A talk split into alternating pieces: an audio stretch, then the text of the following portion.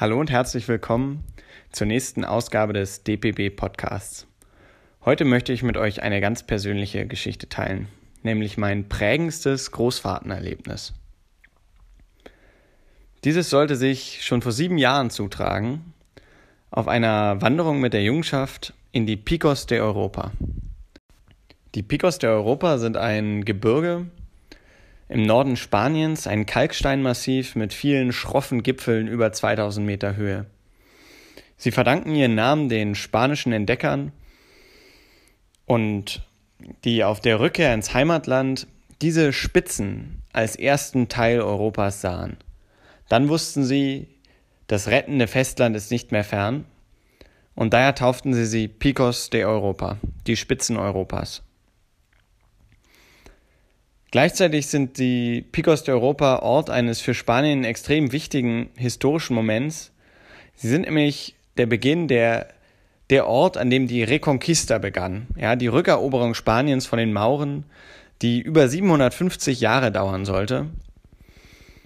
Dieses, an diesem Ort, mitten in diesem Gebirge, sollte im Jahr 792 die erste Schlacht stattfinden, in der christliche Truppen gegen die maurischen Eroberer gewannen. Wir selbst waren nicht deswegen motiviert, äh, in die Picos zu fahren, sondern schlicht und ergreifend, weil Tim mich auf die Idee brachte und meinte, es sei ein sehr schönes Gebirge mit aufregenden Kalksteinmassiven und wie genau er darauf kam, weiß ich gar nicht mehr. Fakt ist, er hat mich überzeugt, um dann leider aus anderen Gründen selbst nicht mitkommen zu können. Mitgekommen auf die Fahrt sind eigentlich alle aus der Jungschaft zwischen 12 und 22, die gerade Lust dazu hatten. Wir waren also nicht eine fest eingeschworene Horte, sondern eine gewissermaßen wild zusammengewürfelte Truppe.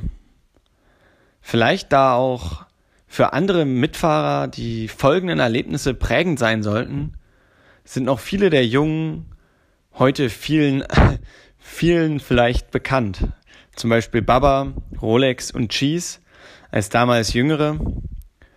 Oder aber Udo, Hobbit, Bölk, Rai und ich als ältere Iweiner, die den Kern der Älterenschaft dieser Fahrtengruppe ausmachten. Ziel war die Überquerung der Picos der Europa von Süden her. Wir wollten einige Autostunden nördlich von Madrid starten und nach zwei Wochen den Atlantik sehen. So begann die Fahrt auch in eher trockenem Gelände, karstig, könnte man sagen, voller Dorn und Gestrüpp. Und wir stiegen einige Tage mehr auf als ab. Immer wieder an ausgetrockneten Flüssen vorbei, hinein in den Nationalpark. Schon die ersten Tage sollten uns zusammenschweißen. Da war zum Beispiel der Nationalparkhüter, der uns beim Feuermachen erwischte, es aber in entspannt südländischer Art bei einer Ermahnung beließ. Da gab es die, den Gewittersturm auf einer Berg, äh, auf einer Bergalm, ähm, ja, vor dem wir uns in einer kleinen Hütte retten konnten. Und auf derselben Alm gab es kurz vor dem Gewitter den legendären Waschtrog-Wettkampf, bei dem Rolex und Baba, damals noch David und Tom, versuchten, um die Wette sitzen zu bleiben in einer eiskalten, und ich sage wirklich eiskalten Kuhtränke. Ähm, das Wasser für diese Kuhtränke kam direkt von einem darüberliegenden Schno Schneefeld und so kann ich nicht glauben, dass es viel über vier Grad warm war. Dieser Wettkampf zog sich schon eine Weile, bis ich entschied, ihn abzubrechen, da sich die Lippen der beiden zusehends blau färbten. Äh, man einigte sich auf Unentschieden. Doch nach dem, nach dem Abbruch des Wettkampfs flüchtete Rolex regelrecht aus dem Wasser, während Baba sich er, dann erst anfing, so richtig zu waschen. Insofern blieb er doch der heimliche Gewinner dieses Wettkampfs. Äh, es sollte spannend bleiben doch die wahrhaft legendäre Etappe lag noch vor uns. Ziel war der Hauptkamm und Dabei sollte es entlang gehen der historischen Route de la Reconquista. Wir lagerten die erste Nacht äh, in einem völlig verlassenen Dorf südlich der Anhöhe und aßen noch ein letztes Mal ordentlich Linsensuppe. Es war eines der wenigen Gerichte auf dieser Fahrt, wo ich den Eindruck hatte, es gab genug. Ja, nichtsdestotrotz war natürlich am Abend alles restlos aufgegessen, wie schon die Abende vorher. Aber zumindest musste keiner mit einem flauen Magen ins Bett. Einen wirklich ruhigen Abend konnten wir trotzdem nicht verbringen, da wir ja in einem verlassenen Dorf campten, wohl auf einem Privatgrundstück, dachten wir immer zu, wir könnten erwischt werden von einem der Besitzer, die in den Nachbarhäusern Ziegen und Schafe hielten. Und so versteckten wir uns immer dann, wenn ein Auto vorüberkam, hinter dem Hügel. Und eines dieser Autos am späteren Abend entschied sich dann anzuhalten und es stieg ein Mann mit Machete aus, der, der das Gestrüpp aus irgendwelchen Gründen niedermähte. Heute vermute ich, dass er schlicht und ergreifend etwas äh, Nahrung sammeln wollte für seine, für seine Ziegen.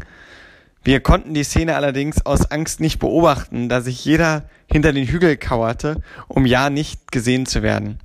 Das war jetzt eine der ersten Male, dass wir uns auf dieser Fahrt in einer Art kollektiven Wahn befanden. Leider oder zum Glück nicht zum letzten Mal. Am nächsten Morgen standen wir früh auf und stiegen aufwärts durch einen lichten Wald aus Eichen, Haselnusssträuchern und Ahorn. Immer weiter hinaus, immer weiter hinauf, den Blick zurück in das trockene Tal bis hinauf zu einem steinernen, zu einer steinernen Pforte. Diese Pforte bildete den Eingang eines wundersamen Hochtals.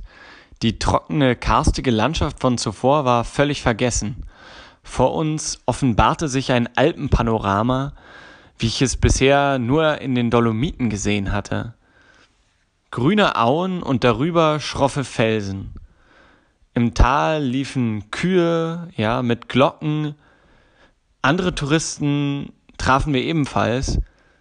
Und so wanderten wir frohen Mutes, langsam aufsteigend durch dieses, ähm, durch dieses Tal, um schließlich bei einer verlassenen Kapelle, beziehungsweise einer, ja, einer Kapelle eben mh, mm, Mittag zu essen. Nach dem Mittagessen wanderten wir noch ein Stück weiter, um, um uns dann etwas ähm, nach, nach Osten zu schlagen, den Hauptweg zu verlassen und dort ein, ein kleines Tal zu finden, in dem wir ähm, ganz in der Nähe eines Flusses zelten konnten. In diesem Fluss schwammen auch kleine Kaulquappen und etwas weiter aufwärts gab es eine Art Wasserfall, unter dem man duschen konnte. Es war wirklich ein, ein traumhafter Lagerplatz. Weniger traumhaft war die Versorgungslage. Es war der letzte Abend, für den wir regulär geplant hatten. Und warum genau, weiß ich nicht mehr. Fakt ist, Udo und ich entschieden uns, Nudeln mit Salsa Brava einzukaufen. Salsa Brava war uns eine unbekannte Soße. Wir vermuten, vermuteten, sie wäre gut geeignet für Nudeln.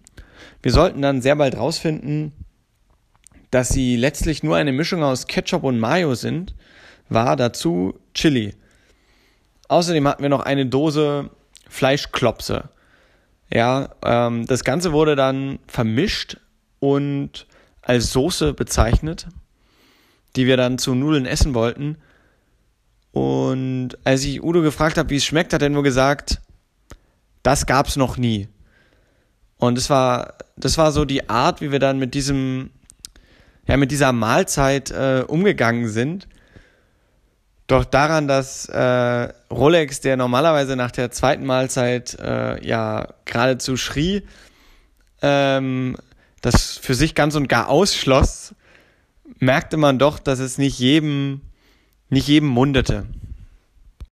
Wir ließen den Abend dann mit einer Singerunde ausklingen, doch wenn ich geahnt hätte, wie die darauffolgende Nacht werden sollte, wäre ich sicher früher zu Bett gegangen. Am nächsten Morgen konnten wir uns entscheiden, ob wir entweder direkt absteigen wollten nach Sautress oder aber noch einmal rechter Hand aufsteigen, um dann über eine Hügelkette ins Tal hinabblickend den Tag ausklingen zu lassen. Und ich bin noch heute beeindruckt, dass einstimmig alle aufsteigen wollten. Ja. Und das wollten wir dann auch tun und das haben wir auch getan. Doch der Aufstieg erwies sich als sehr viel schweißtreibender, als wir dachten.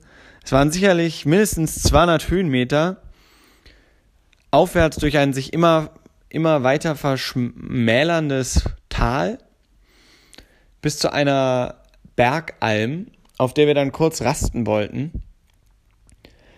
Äh, aber auch diese kurze Rast äh, äh, war mir nicht vergönnt, da die Jungen nach kürzester Zeit anfingen, sich mit Schafkötteln zu beschmeißen. Und als äh, dann nach einer Eskalation dieser Schafköttelschlacht einem der Jungen ein Schafköttel ins Ohr gedrückt wurde, entschied ich mich kurzerhand, dass wir dringend weiterlaufen mussten. Wir wanderten noch etwas weiter entlang eines, entlang eines Gipfels und auf dem Sattel angelangt standen wir vor der Wahl, diesen Gipfel mitzunehmen, also die Rucksäcke dazulassen oder aber weiterzulaufen.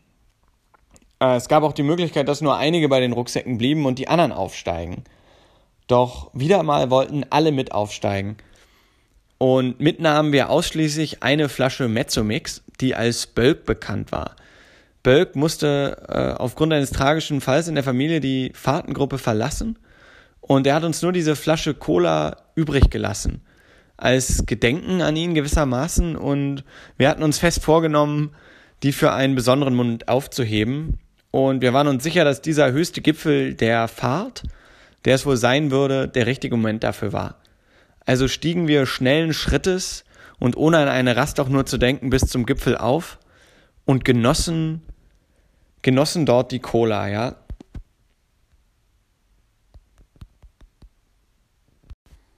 Ich darf dazu kurz Rolex zitieren. Ich habe hier den Gavanzen vor mir.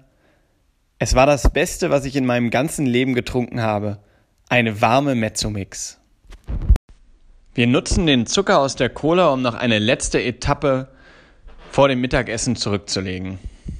Als passender schien uns eine größere Wiese, auf der es auch einige Pferde gab, kurz vor dem letzt, gro letzten großen Abstieg. Da die Mittagssonne uns auf den Nacken brannte, entschieden wir die Wiese etwas abzusteigen, hinab an ein, in ein kleines Wäldchen. Und dort unter einem großen Baum nahmen wir dann ein ausgiebiges Mahl zu uns. Da unsere Brotreserven sowieso nicht für eine weitere Mahlzeit gereicht hätten, sparten wir nicht mit dem Aufstrich. Ähm, jetzt sollten wir die verhängnisvolle Entscheidung treffen, nicht zurück aufzusteigen zum oberen Ende der Wiese, wo der Wanderweg eigentlich weitergegangen wäre, sondern hinab in den Wald. Hier gab es eine Art Geröllstreifen, der einem Weg zum Verwechseln ähnlich sah. Und da es außerdem schattig war und wir guter Laune, stellten wir keine weiteren Fragen. So ging es abwärts immer weiter abwärts und der Wald lichtete sich langsam, was wir als gutes Zeichen interpretierten. Wir kamen dann auf eine Wiese an und das, was zuvor noch als vermuteter Weg zu erkennen war, lief so langsam aus. Das Geröll verlor sich und wir liefen dann über eine grüne Au. Die grüne Au wurde langsam, aber bedächtig steiler und steiler, bis wir uns dann mitten auf einer steilen Wiese wiederfinden sollten, auf der wir weder vor noch zurück wussten. Wie immer in solchen Situationen teilten sich die Älteren auf, um, um noch eine letzte Erkundungstour zu wagen. Rai versuchte, den, den äh, Weg nach Osten zu finden, um da vielleicht doch noch auf den Wanderweg zu, zu stoßen. Und ich selbst begab mich noch ein bisschen weiter talwärts, in der Hoffnung, dass die Wiese wieder abflachen würde. Nun, spätestens jetzt fiel mir auf, in was für eine Scheiße ich alle geritten hatte mit diesem Weg hinab durch das Wäldchen. Die Wiese war nun so steil, dass man eigentlich auf allen Vieren kriechen musste, um nicht abzustürzen. Und ich erinnere mich noch genau, wie mir ein Fuß abrutschte und ähm, ich noch mit den Händen Halt fand. Äh, etwas geschockt kletterte ich zurück bis zur Gruppe, äh, in der jetzt auch alle anderen realisiert hatten, dass die Situation alles andere als rosig war. Bevor ich euch erzähle, wie wir uns da wieder herausfanden, der ein kurzer Werbeblock.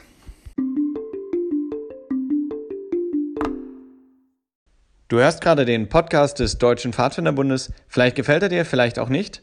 In beiden Fällen ist es eine gute Idee, dass du selbst eine Folge aufnimmst. Entweder alleine oder auch gerne im Interviewformat mit mir. In beiden Fällen private Nachricht an Kermit.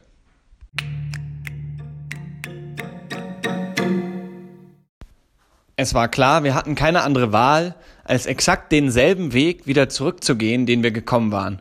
Und zwar vorsichtig. Wir mussten also die etwa 200 Höhenmeter alle wieder aufsteigen. Und die bisher euphorische Stimmung schlug doch wenigstens bei den jüngsten Fahrtenteilnehmern in Verzweiflung um. Ich tat mein Bestes, sie zu motivieren mit, mit der Geschichte einer, eines Mädchens, das äh, sieben Tage allein im Dschungel überlebt hat nach einem Flugzeugabsturz. Äh, allerdings wurde mir entgegnet, dass äh, sie selbst im Dschungel nicht überlebt hätten, weil es scheiße ist. Äh, darauf fiel mir nichts ein und ohnehin ging mir auch langsam die Puste aus. Und so war es später Nachmittag, als wir wieder die eben gleiche Pferdewiese erreichen sollten, bei der wir schon Mittag gegessen hatten.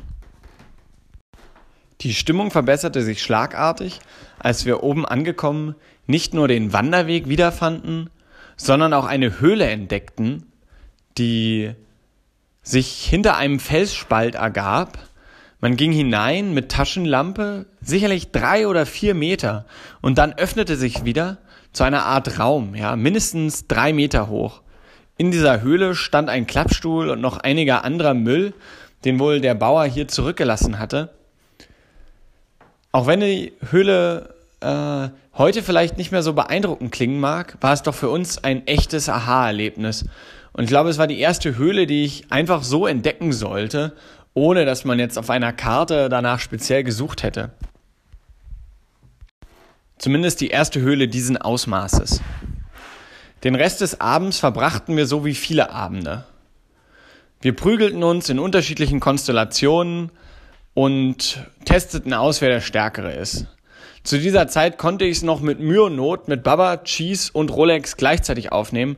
Das sollte sich später aber schlagartig ändern.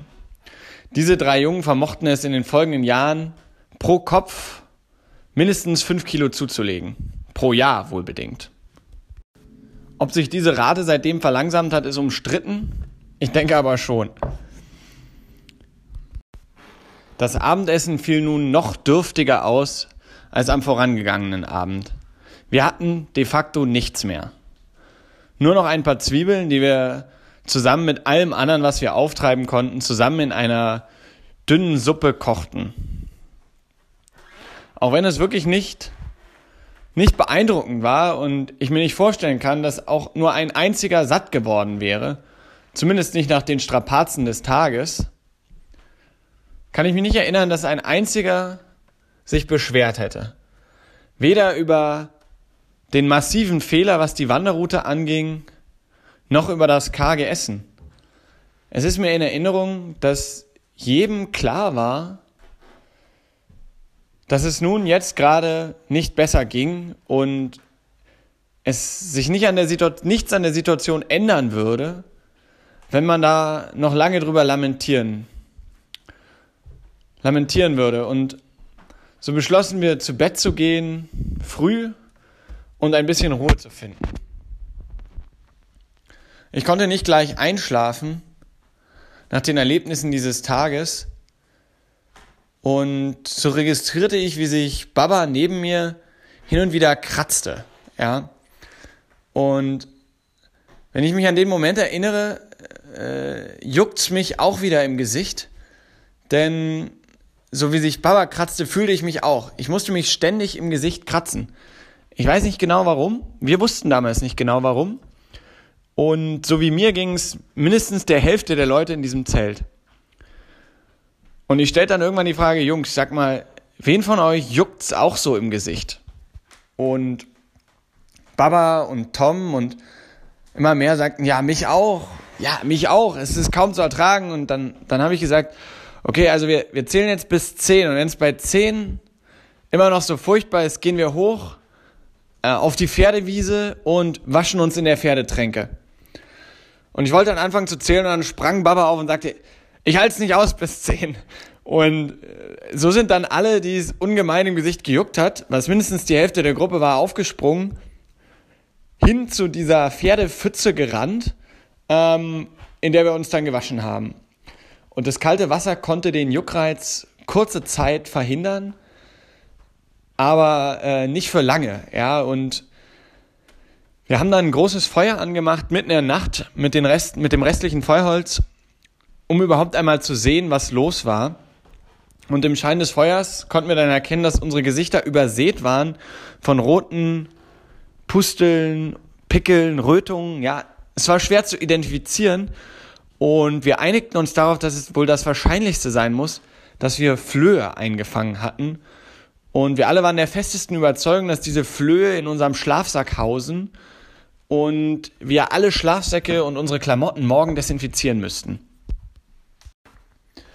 Im Bewusstsein, dass ich heute meine Fahrtengruppe nahezu in den Abgrund geführt hatte, mit der festen Überzeugung, dass die Hälfte der Jungen unter Flohbefall leiden würde, und mit einem penetranten Jucken im Gesicht tat ich diese Nacht kein Auge zu. Ich weiß das so genau, da ich mich an all die Farben erinnere, die der Nachthimmel annimmt. Von tiefschwarz über dunkellila, immer heller werdend ins Rötliche hinein, um schließlich dann ganz und gar blau zu werden. Ich entschied dann, dass es irgendwann Zeit wäre, aufzustehen. Bevor ich beginnen will, vom nächsten Tag zu erzählen, habe ich hier ein Lied dabei. Katja hat mich angesprochen, ob sie, ob sie eins aufnehmen darf was dann am Ende des Podcasts erscheinen soll. Aber ich bin der Meinung, es ist fast viel besser hier in die Mitte. Viel Spaß.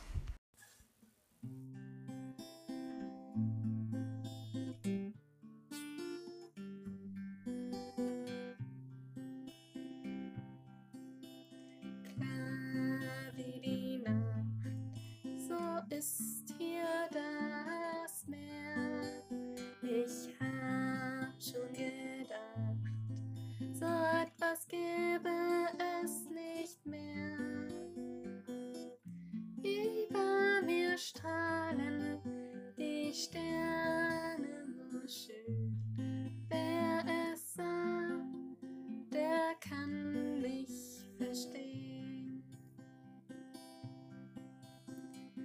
lange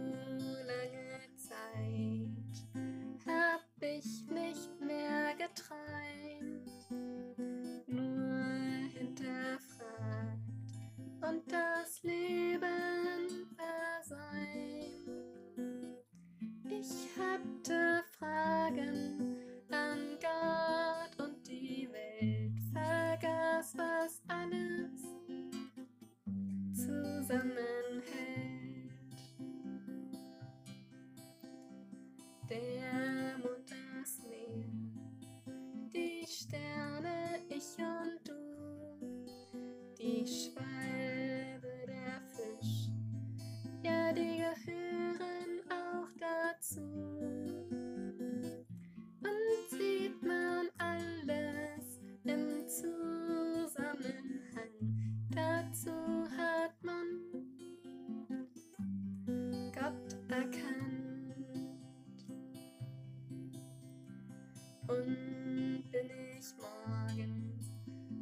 Schwalben aufgewacht und hat die Sonne das warme Licht gebracht. Geschah das alles nur weil Gott uns liebt und weil es auf der Erde Liebe gibt.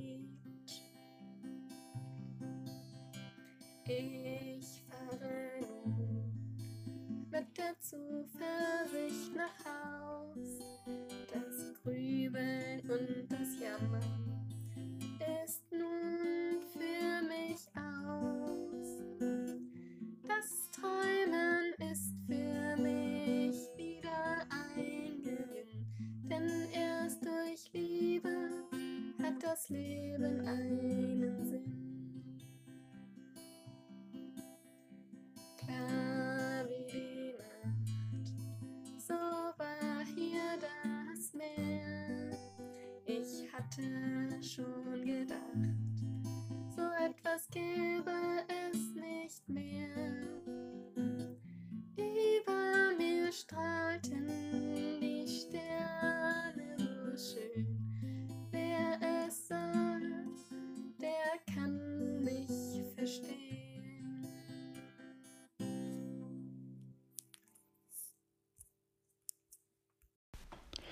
Danke, Kati.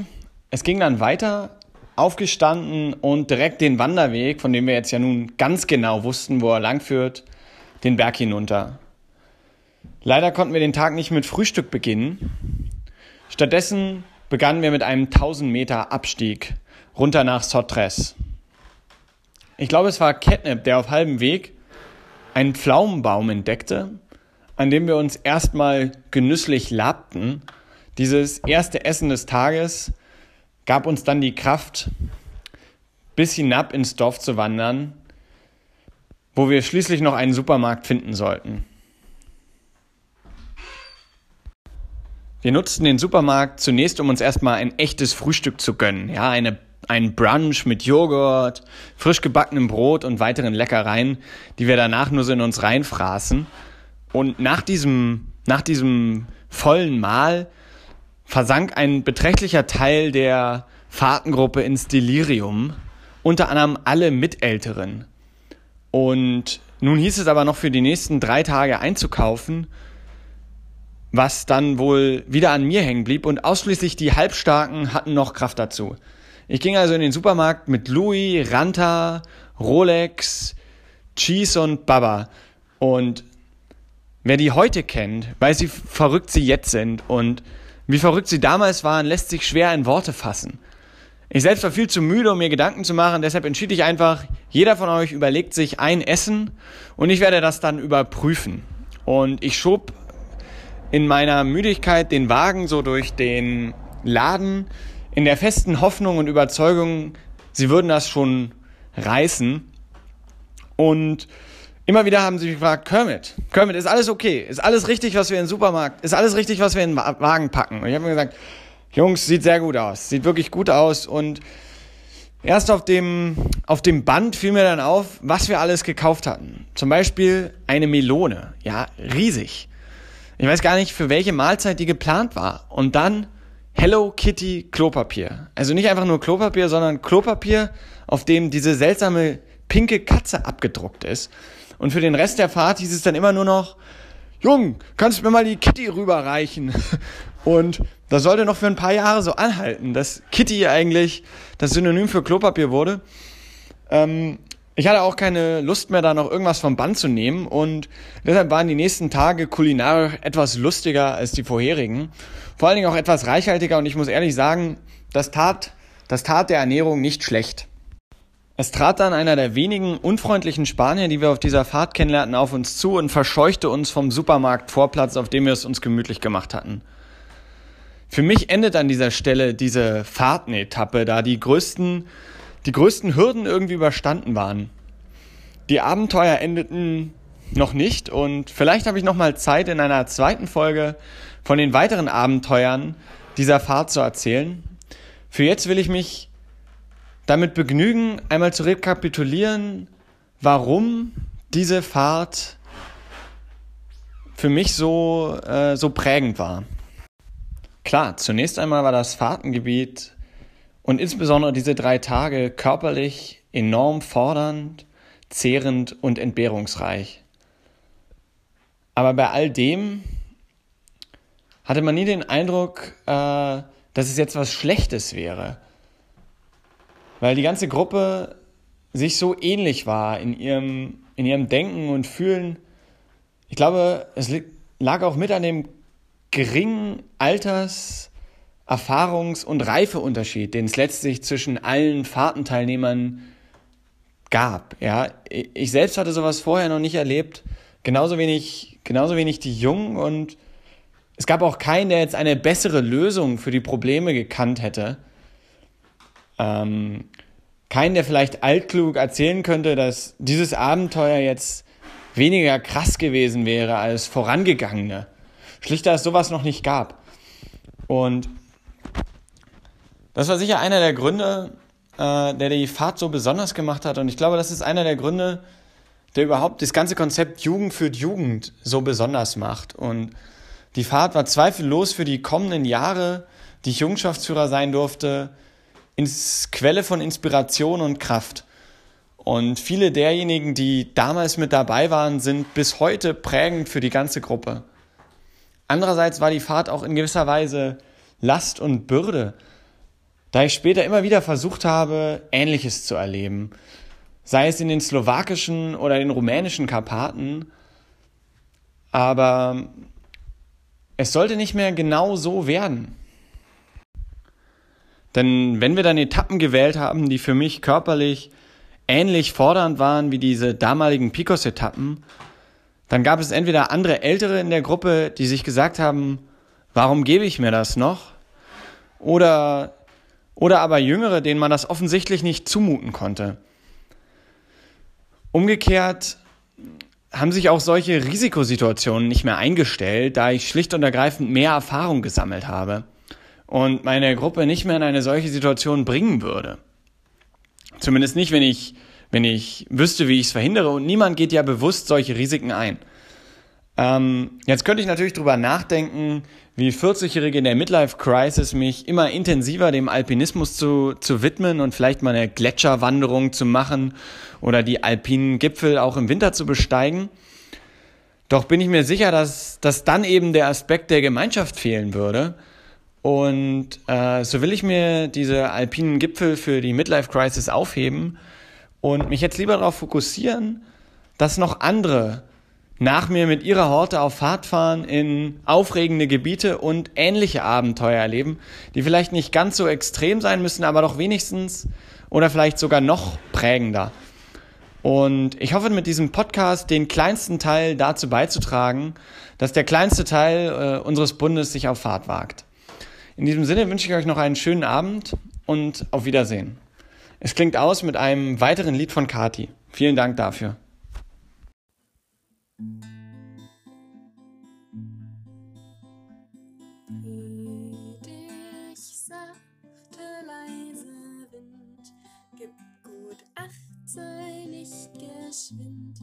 tänze fröhlich durch die Luft, verbreite so den Morgenduft. Werde nicht dick, werde schwach, bleibe stehen und gib gut Acht, wie durch Sonne all entsteht, wie alles um dich herum liegt. Stürme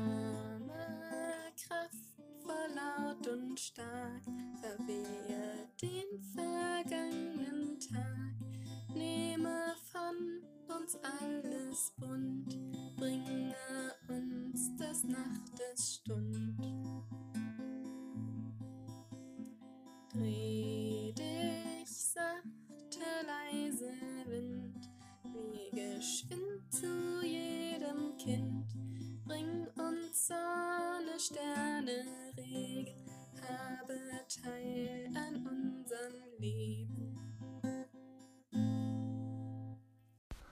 Dieses Lied hat Katim übrigens selbst geschrieben und ich bin mir sicher, sie schickt euch gerne den Text und dann könnt ihr es lernen und eurer Horte beibringen. Oder Gilde.